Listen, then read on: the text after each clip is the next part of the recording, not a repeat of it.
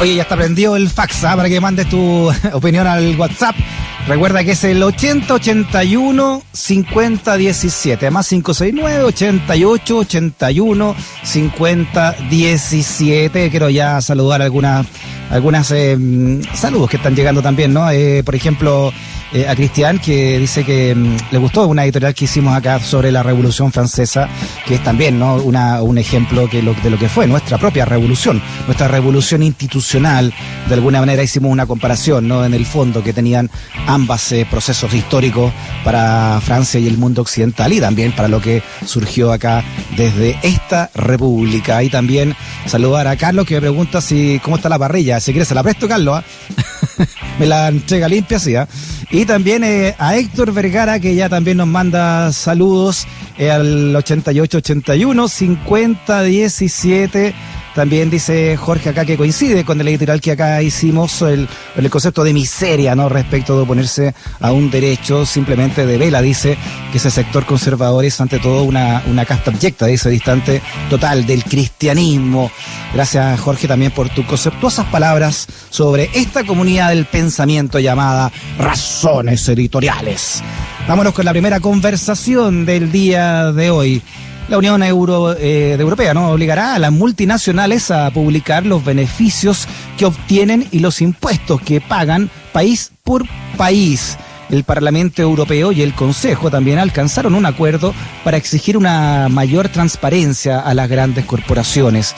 La iniciativa, por ejemplo, mira, va a obligar a las empresas a dar cuentas de su actividad en paraísos fiscales con el objetivo de rastrear posibles fugas de impuestos. Pero obviamente no algo para imitar también desde acá y para saber también qué significan, cómo se utilizan estos llamados paraísos fiscales. Vamos a hablar con el economista, profesor de nuestra universidad y también quien fuera tesorero general de la República Hernán Frigolet. Hernán, ¿cómo está? Bienvenido nuevamente a Razones Editoriales. Hola, ¿qué tal, Freddy? Muy buenas tardes. ¿Cómo se entiende, eh, Hernán, un paraíso fiscal, ¿no? ¿Y cuántos realmente existen en el mundo? No, existe una lista bastante guantiosa y algunos están radicados en el centro de Europa. Así que tampoco es que estén ahí escondidos en algunos lados. Obviamente los más conocidos son los que están en el Caribe. Ahí las Islas Vírgenes Británicas y las Islas Vírgenes Americanas son sede de muchas empresas que tienen ahí alojada una buena parte de su centro financiero y obviamente pagan una tasa de impuestos muy pequeña y, lo utilizan para hacer eh, triangulaciones elusivas.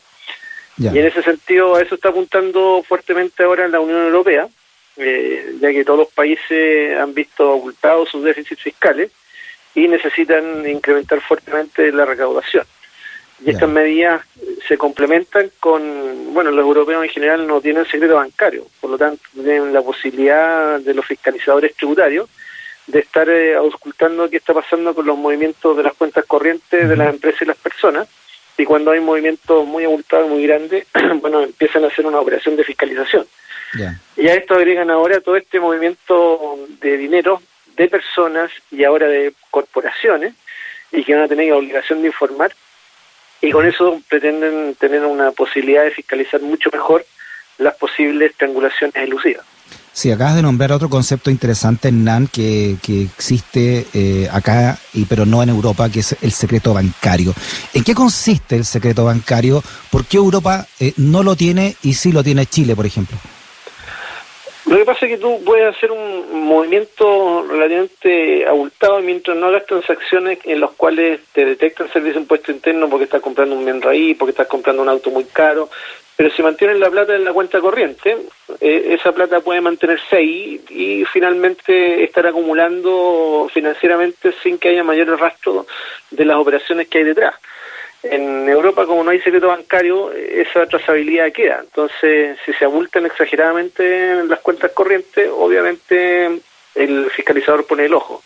Acá en Chile, el secreto bancario está vedado para el fiscalizador tributario. Eh, y solamente puede pedir acceso a los saldos de las cuentas bancarias cuando eh, hace una solicitud ante los tribunales porque ya está un proceso de fiscalización que por otro lado se detectó que había alguna posible evasión o ilusión y ahí recién se tiene acceso a en las cuentas bancarias y generalmente cuando ya se tiene acceso eh, se han hecho todos los movimientos para que no aparezca nada en la cuenta bancaria. Oye, Nani, Entonces, ¿siempre, ha sido así? ¿Siempre ha existido secreto bancario en Chile? Sí, desde hace mucho tiempo. Eh, desde que, obviamente, después de la crisis del 82-83, cuando las empresas empezaron ya a manejar eh, flujos importantes de dinero y, obviamente, a tener rentabilidades más allá de lo normal. Entonces, en mm. ese sentido, también eh, todo lo que tiene que ver con el manejo de mm, utilidades y retiros y otras cosas, que pueden quedar registradas en la contabilidad como que no ocurrieron, pero en la práctica sí se están mm. moviendo a través de las cuentas corrientes. ¿Y cómo, cómo funciona? Yo sé que siempre es complejo, ¿no? Esta, estas formas de, de, ilusión, pero en términos simples, ¿cómo funciona una ilusión utilizando un paraíso fiscal? Bueno, en general lo que se hace es se arma una empresa ya y esa empresa empieza a manejar una parte importante de los flujos, sobre todo cuando son empresas exportadoras y empiezan a cobrar por algunos tipos de servicios y por esa vía entonces empiezan a licuar algunas partes de los flujos financiero de esa empresa por la base de contratar servicios. Son triangulaciones bastante sofisticadas que se van haciendo. imagino.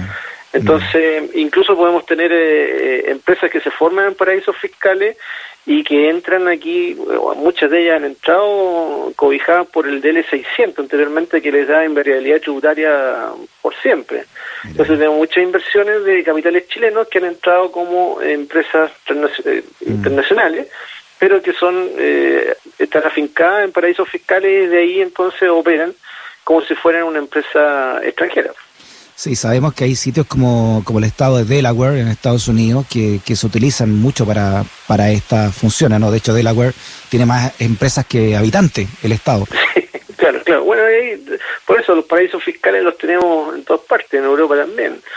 Eh, hay varios lugares donde operan como paraísos fiscales todos estos principados y todas esas cosas en general eh, ganan o viven de eh, los cobros por eh, afincamiento de personas naturales y empresas en sus jurisdicciones.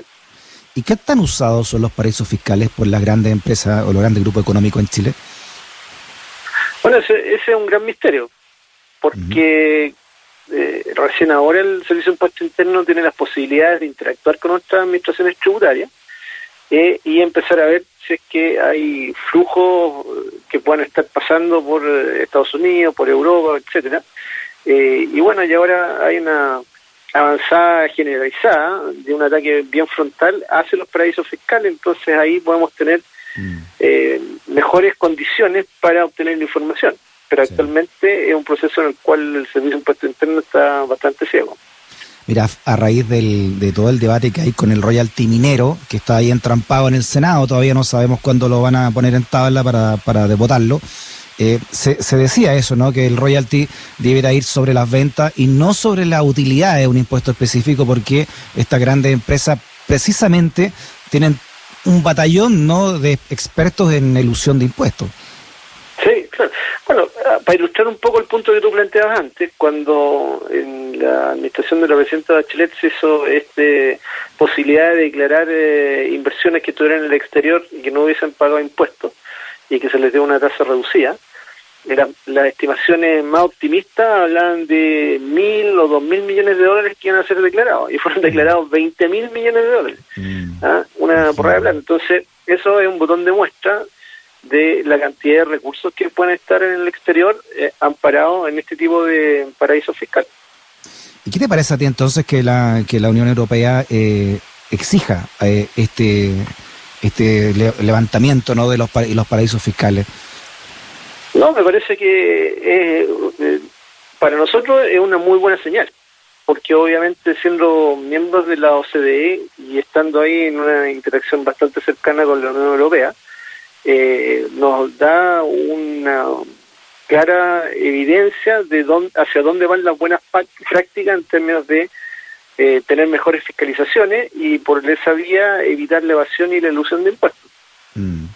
Sí, ah, eh, sin duda, y lo hemos hablado harto contigo, Hernán, en otras conversaciones, eh, está muy al debe la transparencia en el sistema financiero, ya que estamos repensando tantas cosas del país, ¿no? Claro, el sistema financiero debería ser una plataforma muy transparente. Eh, y en ese sentido no debería ser un lugar de refugio de justamente acciones que están reñidas con las buenas prácticas. Eh, la ilusión y la evasión están reñidas con las buenas prácticas. Mm.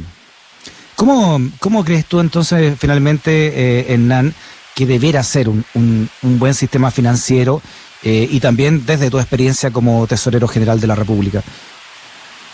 Bueno, debe ser un sistema que debe ser muy transparente justamente para asegurarle a la ciudadanía que por el sistema financiero no están pasando platas del narcotráfico ni blanqueos de capitales de ninguna especie. Y por otro lado, obviamente, ser muy transparentes para evitar de ser, eh, como diría yo, eh, estar camuflando acciones elusivas. ¿Hoy en Chile es fácil lavar dinero? Yo creo que con esto del secreto bancario eh, es relativamente fácil. Si hay alguien que se maneja bien en el mundo financiero, eh, constituir una empresa es relativamente fácil. Eh, si hacen bien las cosas y simulan flujos de venta de servicios y pagan los impuestos eh, como si fuera una empresa formal, etcétera, yo creo que bien montado no debería ser muy difícil. Hernán Fregolet, académico de la USACH, economista y también ex tesorero general de la República. Hernán, siempre un placer hablar contigo, ¿eh? que estés bien. Igualmente, Freddy, que estén muy bien ustedes también. Chao, igual.